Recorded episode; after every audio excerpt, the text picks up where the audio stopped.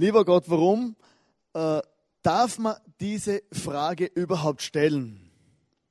Darfst du am allmächtigen Gott überhaupt fragen, hey, warum ist es so und so oder warum nicht? Oder ist es, eine, ist es eine Anmaßung, dass man Gott fragt? Ich glaube, man darf Gott gut eine Frage stellen. Äh, die Antwort ist meistens äh, äh, vielleicht nicht immer die, wie wir uns gerade, sie gerade erwarten. Und ich habe in, einem, in meinem Leben manche Sachen gemerkt oder bei der Frage, warum, habe ich mir oft gemerkt, warum bringt mir vielleicht gar nicht so viel äh, sondern ich frage manchmal, wozu passiert dies oder jenes. Aber trotzdem ist die Frage, warum immer noch berechtigt und es gibt verschiedene Fragen, wo uns beschäftigen. Oder warum gibt es Tod und Leid? Warum gibt es Kriege? Aber das Thema Kriege ist ja so ein, interessante, also so ein interessantes Thema. Wir haben mal so ein Comic gesehen. Das sind zwei Piloten, waren in einem Flugzeug über einer deutschen Stadt, zwei amerikanische Piloten. Und der eine Pilot sagt zum anderen, wenn es Gott gäbe und er, und er ein guter Gott ist, warum lässt er dann Krieg zu? Sagt der eine Pilot zum anderen. Das nächste Bild war, wo der eine Pilot, der die Frage bekommen hat, geantwortet hat und gesagt, ja, Wirft denn Gott die Bomben oder wir? Oder warum lässt Gott die Hölle zu? Oder warum dies oder warum jenes? Oder kennst du vielleicht die Frage, vielleicht stellst du dir selber auch manchmal, warum äh, sind andere Menschen so bevorzugt oder bevorzugter als ich? Kennst du die Frage? Also du, es gibt so Menschen, die, die irgendwie, da hat man das Gefühl, die sind auf der Sonnenseite des Lebens geboren. Vielleicht bist du 27 Jahre alt, 28 Jahre, also oder 27, 28 Jahre, bist Informatiker, hängst dich voll ins Zeug und gibst alles in deinem Job oder du bist der Supermarker oder bist voll gut drauf, verdienst 2000 Euro netto und denkst, hey, ich bin's, oder? Ich hab's erreicht, hey, ich bin auf der Karriereleiter schon relativ weit oben. Und dann gibt's auf der anderen Seite dieser Kugel einen Mann, der ist gleich alt wie du, der kann vielleicht dasselbe wie du und der hat Folgendes erfunden. Der ist gleich alt wie du, der ist Informatiker, der denkt, hey, das kann doch ich auch, oder? Nur hat er fünf Milliarden Dollar am Konto und du nicht. Und du denkst, hey, das ist einfach nicht fair. Was kann der besser, wo du kannst? Wahrscheinlich nichts. Aber irgendwie wurde der bevorzugt, irgendwie hat er einen Glücksgriff gemacht, irgendwie hat er eine Idee gehabt, wo es vielleicht nicht einmal so viel Intelligenz braucht, das kann jeder Student heute, einfach eine Idee umgesetzt, Milliardär. Mit 28 ausgesorgt, ordentlich ausgesorgt. Auf der Sonnenseite des Lebens geboren. Ich war mal in einer, in einer, in einer Church vorher, in einer, da, da war ich, nachdem ich gläubig geworden bin, bin ich regelmäßig in eine Kirche gegangen und habe da so im Parkdienst geholfen. Einfach am Parkplatz gestanden mit der Kelle und habe die Leute eingewiesen. Und das habe ich lange Zeit gemacht und noch längere Zeit und war immer treu und ich war selber für mich super drauf und, und einfach treu und, und, und beständig und zuverlässig. Und dann ist ein Mann in die Gemeinde gekommen, in die Kirche, mit dem bin ich so ins Reden gekommen und der so ganz lässig so, ich habe eigentlich keine Probleme im Leben, mein Hauptproblem ist, ich falle immer nach oben. Denke ja, super, gell? Was das Krasse war, innerhalb von kürzester Zeit war der im Vorstand von der Church und ich war immer noch am Parkplatz. Hey, das Leben ist einfach nicht fair.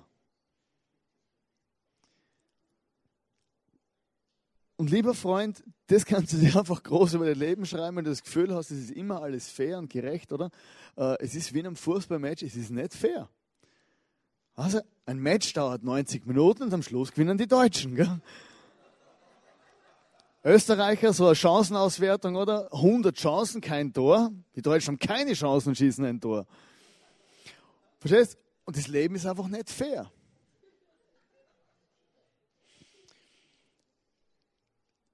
Bei dem Thema, warum bevorzugt Gott andere Menschen und mich, hat er mich vergessen oder so, gibt es eigentlich keine, keine Antwort, wo jetzt wirklich befriedigend wäre. Genau aus dem und dem Grund ist es so oder so. Aber es gibt gewisse Prinzipien, äh, wenn wir uns daran halten, dann, dann wird es einfach einfacher mit deinen Lebensumständen und, und besser und sinnvoller und du wirst zufriedener, wenn du dich dran, dran haltest. Und das möchten wir heute, das möchte ich heute mit euch anschauen. ich beobachte immer mehr in unserer Gesellschaft, dass Menschen einfach unzufrieden sind. Und das beobachtet nicht nur ich, das beobachtet auch die Statistik. Man sagt, in Österreich in den letzten zehn Jahren sinkt die Zufriedenheit kontinuierlich. Denkst du, das ist eigentlich Wahnsinn, oder? Wir leben im Paradies. Du hörst von Hungersnöten, du hörst von Kriegen, du hörst von diesem und jenem und auf der ganzen Welt kracht's und cheppert's, kann man gerade sagen, dass es Ärger nicht mehr geht. Dann hocken wir auf unserer Insel der Seligen, oder? Mitteleuropa, Österreich, Deutschland, Schweiz ist eh alles wunderbar und sind unzufrieden. Und wisst ihr, dass einer der krassesten, äh, der, der meisten Gründe für Unzufriedenheit ist der Lohn. Menschen sind unzufrieden wegen ihrem Lohn. Hey, die sehen ihren Zahltag und merken, aha, der Kollege verdient 4,50 Euro mehr. Gell? Das Leben ist einfach nicht fair. Oder? Meine, ich will auch mehr haben, oder? Und, und dann werden Menschen Unzufriedenheit und fangen an, sich zu vergleichen mit dem, was andere haben. Der Sören Kierkegaard, der hat gesagt, das Vergleichen ist das Ende des Glücks und der Anfang der Unzufriedenheit. Und das ist ein Tierversatz. Weil wir wollen ja eigentlich zufrieden sein und wollen glücklich sein. Und wenn wir anfangen zu vergleichen mit anderen, dann ist es das Ende von unserem eigenen Glück. Wenn du immer das Gefühl hast, hey, die Frau vom Nächsten ist eigentlich viel schöner wie meine eigene, gell? oder das Gefühl hast, der, das, irgendwie ist der Rasen vom Nachbarn grüner. Oder? Die Meerschweinchen sind ein bisschen größer. Oh, warum? Es gibt so viele verschiedene Fragen. Boah, der hat ein Audi A5. Gell? Eigentlich hat er das gleiche Auto wie du, nur du hast einen kleinen Kratzer und denkst, boah, der hat so ein neues Auto. Gell? Und meins ist schon alt, kann man schon verkaufen. Und du fängst an zu vergleichen, immer. Und das ist wie, wie eine Seuche bei uns. Und das geht natürlich an unsere Persönlichkeit. Wenn wir uns vergleichen mit anderen, das Gefühl, wir sind weniger wert, weil wir nicht so viel können oder tun oder haben wie andere. Und da ist der erste Punkt, den ich mit euch anschauen will, ist, du musst glauben, dass du ein Meisterwerk Gottes bist. Du persönlich bist ein Meisterwerk vor einem wunderbaren Gott. Du bist perfekt geschaffen und genau so wie du bist, bist du richtig. In Jesaja 44, Vers 2 steht: Ich habe dich geschaffen wie ein Kind im Mutterleib. Von Anfang an habe ich dich geschaffen. Und das musst du einfach glauben, dass Gott selber hat dich geschaffen und war verantwortlich dafür, dass du da bist. Er hat einen guten Plan mit dir und er mag dich so, wie du bist. Vielleicht denkst du über dich selber, also ich bin überflüssig. Aber Gott hat die von Anfang an gesehen. Es gibt eine Geschichte äh, in der Bibel vom Jakob, Jacob,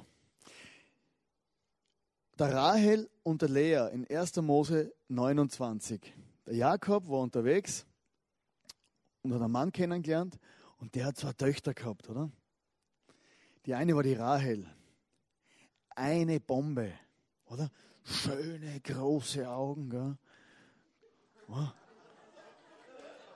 Gut gebaut. Gell?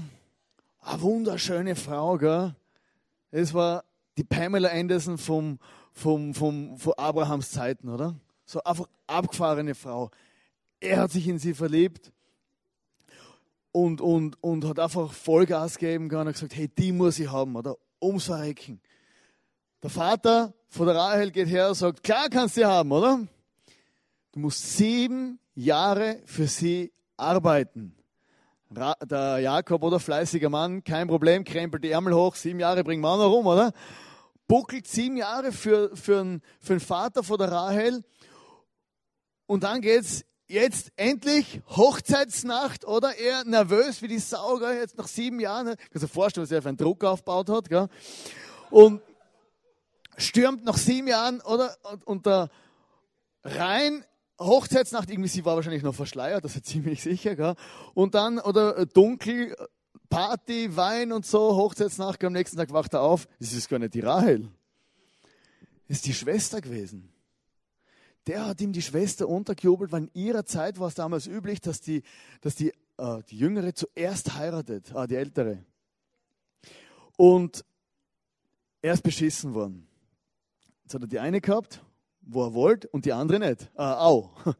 Hat auf einmal äh, die Lea gehabt. Und die Lea war aber nicht so schön. Die Lea, sagt man, sie war glanzlos, ihre Augen waren matt. Sie hat nicht den Glanz gehabt von der Rahel. Sie war vielleicht so, sie hat andere Qualitäten gehabt, aber war halt nicht die schönste, wo ihm Jakob in dem Moment ins Auge gestochen ist. Und das Gemeine der Sache ist, der Jakob hat beide gehabt und hat die eine äh, nicht so geliebt wie die andere. Und sie war verbittert und traurig über das. Der Jakob, der mag mich nicht.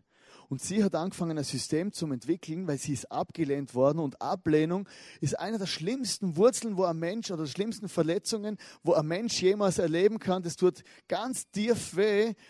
Und wenn Menschen abgelehnt werden, dann reagieren sie plötzlich komisch. Sie hat so reagiert, sie hat gesagt, okay, dann kriegen wir halt Kinder. Oder? Weil Kinder waren damals äh, hoch im Wert. Sie hat Kinder gekriegt und gesagt, hey, wenn ich im, im, im Jakob ein, ein Kind schenke, dann mag er mich. Sie hat das erste Kind auf die Welt gebracht, den Ruben, das heißt, seht ein Sohn. Dann hat sie noch ein Kind auf die Welt gebracht, Simeon, Gott hört. Und dann hat sie noch ein Kind auf die Welt gebracht, den Levi. Und wenn man dann die Geschichte so liest von diesen drei Söhnen, dann merkt man einfach, sie hat mit jedem Sohn, wo sie auf die Welt gebracht hat, wollte sie eigentlich im Jakob imponieren. Aber er hat sich nicht beeindrucken lassen von der Leistung, was sie gebracht hat. Kinder kriegen. Und die Lea hätte in diesem Moment grausam verbittert sein können. Weil sie hat Liebe und Annahme gesucht und hat gemerkt, durch meine Leistung bringe ich das gar nicht her.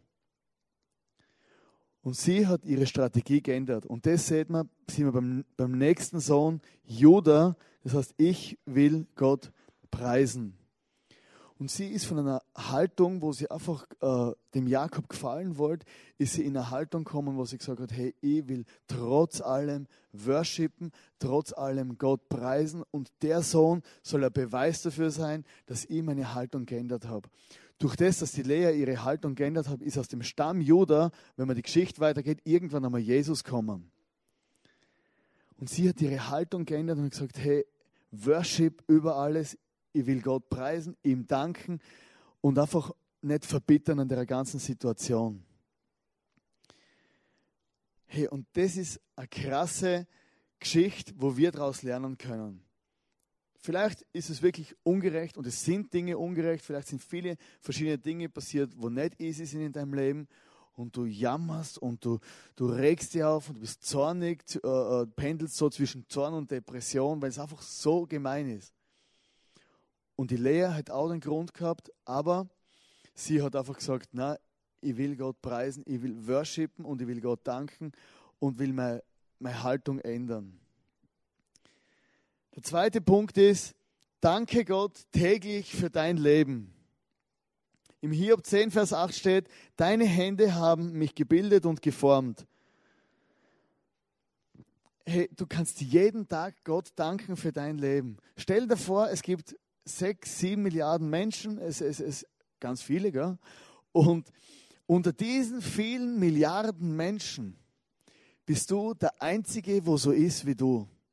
Du bist einzigartig, wunderbar und wunderschön und es ist genial, dass du da bist. Und Gott selber hat dich geformt und du kannst Gott jeden Tag danken für dein Leben.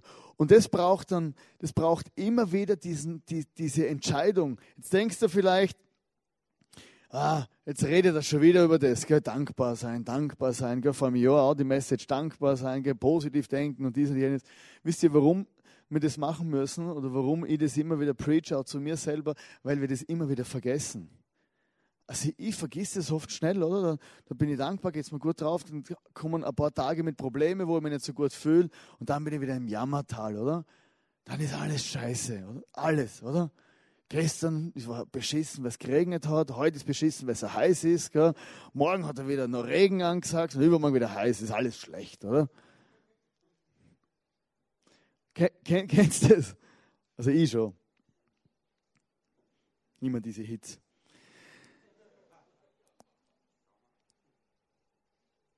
Aber es gibt jeden Tag tausend Gründe, wo du dankbar sein kannst dafür. Hey, wirklich, du kannst hey, für jede Blume kannst dankbar sein, gell? für jedes Viech, was ist, gell? Für, für deine Freunde, für, für alles, wo du siehst. Gell? Hey, du kannst dankbar sein, dass du auf, einer, auf einer, in deinem Balkon frühstücken kannst, dass du einen Garten hast, einen Pool. Man, es geht uns super, es fehlt uns ja eh nichts. Du kannst jeden Tag also tausend Gründe dankbar zu sein. Du bist gesund, du hast Freunde, Ausbildungsmöglichkeiten zum Essen und viele, viele verschiedene Möglichkeiten. Und ich möchte euch jetzt eine Geschichte vorlesen aus dem Buch Lieber Gott, warum? Und es ist auch das Buch, wo wir die Serie haben. Also wir haben aus dem Buch drei Messages rausgeholt, wo wir natürlich ein bisschen umgearbeitet haben. Aber äh, draußen kannst du das Buch kaufen, es ist vom Leo Bigger, da hat es zehn heiße Fragen drinnen. Und, und hol das einfach, lies es durch, gib es weiter, weil es ist einfach spannend, wo da drin steht. Also, der Vater einer reichen Familie brachte seinen Sohn in eine Bauernfamilie, um ihm zu zeigen, wie arm Leute sind, die auf dem Lande leben. Sie blieben dort einen Tag und eine Nacht. Nachdem sie wieder zu Hause waren, fragte der Vater seinen Sohn, wie hast du diese Reise erlebt? Sehr gut, Papa. Hast du nun gesehen, was es heißt, arm zu sein? Ja, Vater. Und was hast du für Erfahrungen gemacht? Hast du gesehen, wir haben einen Hund zu Hause. Diese Leute hatten deren vier.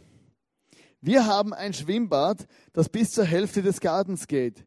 Jene haben einen Bach, der kein Ende hat. Wir haben luxuriöse Lampen im Garten. Jene haben unendlich viele Sterne, die ihnen den Abend erleuchten. Unser Garten geht bis ans Ende des Hauses. Jene haben einen Garten, der sich am Horizont verliert. Der Vater wurde still, hatte er doch eine solche Antwort nicht erwartet. Der Sohn fügte noch hinzu, danke Vater, dass du mir gezeigt hast, dass es Personen gibt, die noch reicher sind als wir. Es ist immer die Sichtweise, die wir haben, und oftmals ist es so, dass du einfach das Gefühl hast, du hast zu wenig und du hast keinen Grund, dankbar zu sein. Aber je nachdem, aus welcher Perspektive du das siehst, hast auch du einen Grund, jeden Tag für alles in deinem Leben dankbar zu sein. Ihr habt wieder so einen, einen, einen Zettel und einen Kugelschreiber und möchte jetzt einfach mit euch so einen Action-Step machen. Wir werden kurze Musik einspielen und schreibt dir auf den Zettel jetzt rauf, für was du alles dankbar bist. Schreib dir einfach drauf, hey, für dies, für Mama, Papa, für den Hamster, dass der Hamster genug zum Essen hat, ich und so weiter. Hey, du hast viele Gründe, überleg dir mal wirklich, für was du alles dankbar sein kannst. Also es ist schon krass, für was man alles dankbar sein kann.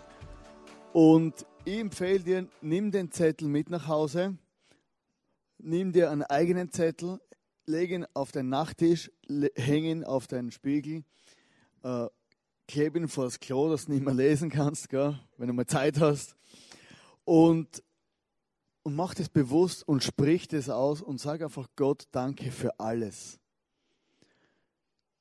Und ich sage dir, wenn du das regelmäßig machst, verspreche ich dir, dass sich dein Leben positiv verändern wird. Egal wie es da geht, egal wo du drin stehst, aber dein Leben wird sich positiv verändern. Wenn es dir schon gut geht, geht es dir noch besser. Und das habe ich so erfahren dass einfach die Sichtweise brutal, brutal wichtig ist.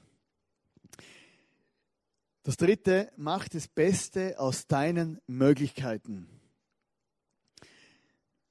In der, in der Bibel gibt es so das, das Talente-Beispiel. Der eine hat da ein Talent bekommen, der andere hat zwei Talente bekommen und dann hat es noch jemand gegeben, der fünf Talente bekommen hat. Und in Matthäus 25 möchte ich doch vorlesen, Zornig antwortete ihm darauf sein Herr, wer viel hat, der bekommt noch mehr dazu. Ja, er wird mehr als genug haben. Wer aber nichts hat, dem wird selbst noch das wenige, das er hat, genommen. Und das ist krass, es geht in unserem Leben auch um unsere Talente. Es geht mit, mit, mit dem Glücklichsein und mit allem rundherum geht es um Talente. Es gibt ja so diese superbegabten Menschen. Oder die können irgendwie alles.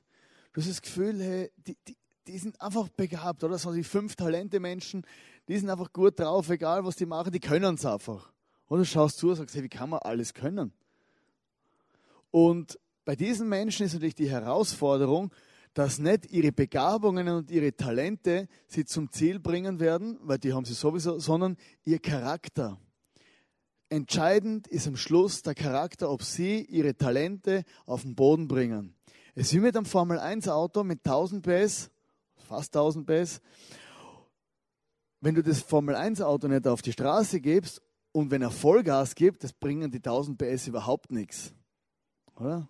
Motorschaden, ja wenn sie durchdrehen. Und so ist es mit diesen mit diese fünf Talente-Menschen, die Leute, die alles können. Sie müssen lernen, ihre Talente auf den Boden bringen und Vollgas zu geben. Dann gibt es so diese Eintalente-Menschen. Oder so ein Talent, oder? Du bist so, du, du weißt irgendwie, ich kann gerade eine Sache gut und du siehst rundherum um die können alle alles besser. Die, das Gefahr, die Gefahr dieser Menschen ist, dass sie anfangen zu jammern und dann da stehen, ich kann ja eh nichts, und, und, und einfach in ihrem Selbstmitleid versinken, so, weil sie das Gefühl haben, sie sind einfach benachteiligt. Diese eintalente Menschen, die müssen einfach lernen, aufzustehen und das, was sie haben, einzusetzen. Wenn du, wenn dein einziges Talent als Fisch ist, eine Bachforelle zu sein, in einem kleinen Bach als Bachforelle. Und du hast immer das Gefühl, ihr müsst ein Lachs sein in Alaska, fünf Meter groß.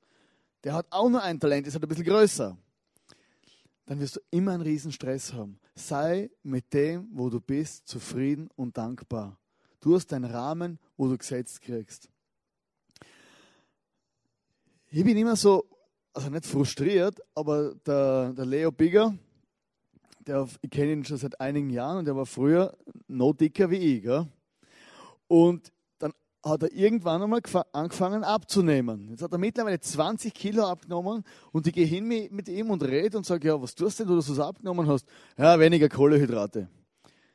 Ich mache Sport, Radlfahren, Klettern, dies und jenes und, und irgendwelche Shakes und, und Zettel und Listen habe ich zu Hause gell? und ich komme auf 8 Kilo, ein Riesenstress. Gell? Hey, denke mal, er hat das Talent, einfach 20 Kilo abnehmen und sagt, er macht nichts, ein bisschen Golf spielen. Gell? Ich habe gesagt, na, na, Ausdauersport ist zu anstrengend. Gell? Das ist unfair. Gell? Aber ich habe meine Grenzen und muss schauen, wie ich mit meinem äh, äh, äh, Talent abzunehmen zurechtkomme. Und wir fangen an, wenn wir wenn wir, wenn wir uns vergleichen mit anderen, wo mehr Talente haben, fangen wir an, Lügen zu glauben. Lügen, wo unseren Kopf zerfressen. Lügen, wo uns kaputt machen. Ich bin nichts, ich kann nichts, der kann das besser. Und ich schäme mich, dass ich überhaupt, dass, dass überhaupt anderen von meinen Problemen zu erzählen, weil sie ja alles besser können und es kommt Minderwert und ein zerstörerisches Denken in unser Leben. Die meisten Menschen von uns sind so zwei Talente Menschen. Oder? Nicht überdurchschnittlich begabt, aber auch nicht ganz da unten, oder? So wir wissen, ja, ich bin irgendwo, gehöre zum Durchschnitt. Das Krasse ist, das ist, eine, das ist die Ausgangslage, Ausgangslage von der meisten Menschen. 80 Prozent der erfolgreichen Menschen auf dieser Welt, der Sportler, Politiker, Geschäftsleute, Reiche, alles sind alles durchschnittliche Menschen durchschnittliche Menschen, so diese zwei Talente Menschen, aber die haben eines gemacht, die haben ihre zwei Talente gemacht, genommen und haben alles damit investiert, dass sie mit dem, was sie können, besser werden.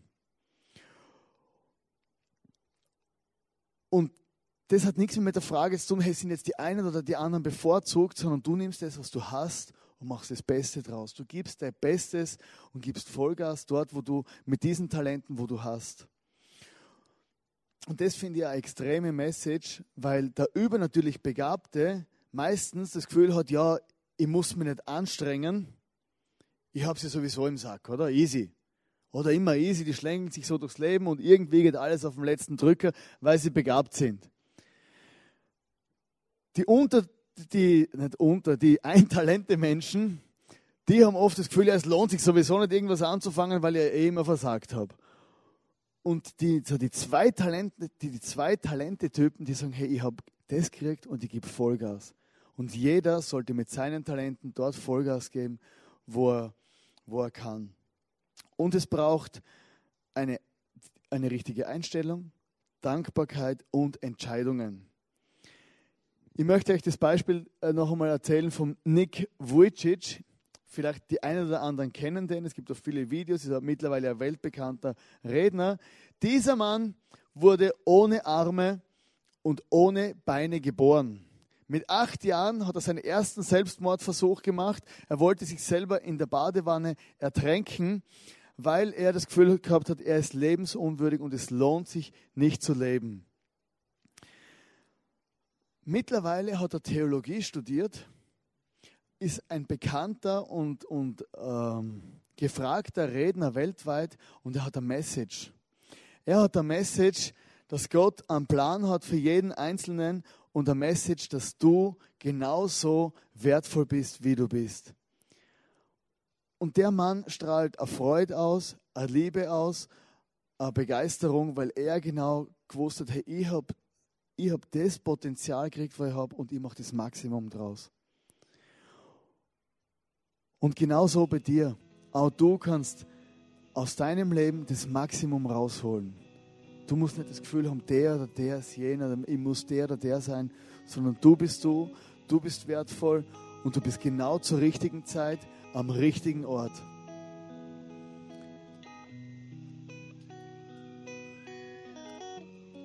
Und wenn der Nick Vujicic so, so einen Frieden und so eine Freude haben kann und eine Message haben kann auf der ganzen Welt und Gott vertraut, können wir das auch. Wenn ich das kann, kannst du das auch. Wenn du das kannst, kann ich das auch. Gott ist immer der gleiche. In der Geschichte möchte ich mit dem abschließen von Lea und Rahel ist ein Satz. Also nicht einmal ein Satz. Du musst Geschichten manchmal ganz genau durchlesen, damit du den Main Point rausfindest, was Gott meint. Da ist ein Satz drin, da steht, als der Herr sah, dass Lea zurückgesetzt war. Als Gott gesehen hat, dass Lea benachteiligt wurde. Als Gott gesehen hat, dass sie ungerecht behandelt wurde, er hat nicht geredet, er hat einfach gehandelt. Und das musst du auch wissen, dass Gott genauso die selber aussieht. Er sieht genau den Punkt in deinem Leben, wo du bist. Gott hat Lea in dem ganzen ungerechten, in dem ganzen ungerechten Haufen gesehen und hat angefangen, ihr Söhne zu schenken. Und hat angefangen, ihr einfach zu begegnen und ihr Gerechtigkeit zu verschaffen. Es war ihre Geschichte, wo Gott es gesehen hat. Und ich möchte dir heute wirklich auch sagen, dass Gott die genau sieht, wo du heute drin stehst. Vielleicht siehst du das selber nicht, vielleicht fühlst du das nicht, Vielleicht glaubst du nicht einmal an den Gott überhaupt, aber Gott weiß genau, wo du bist und er hat schon lange gute Gedanken über dich und gute Pläne über dein Leben. Und das hat mich so berührt an der Geschichte von der Lea. Als Gott das gesehen hat, hat er angefangen zu handeln. Weil Gott ist einer, wo Ungerechtigkeit nicht ertragt und für die ungerecht Behandelten schaut. Früher oder später kommst du zu deinem Recht. Wir möchten jetzt ein Lied singen und mach dir wirklich da Gedanken drüber. Lass es auf dich sinken, hey, Gott sieht mich dort, wo ich bin. Und ich bin nicht zweite Wahl und ich habe Talente gekriegt und möchte diese Talente so einsetzen und Vollgas geben, weil er ist der, wo für mich, wo für mich schaut.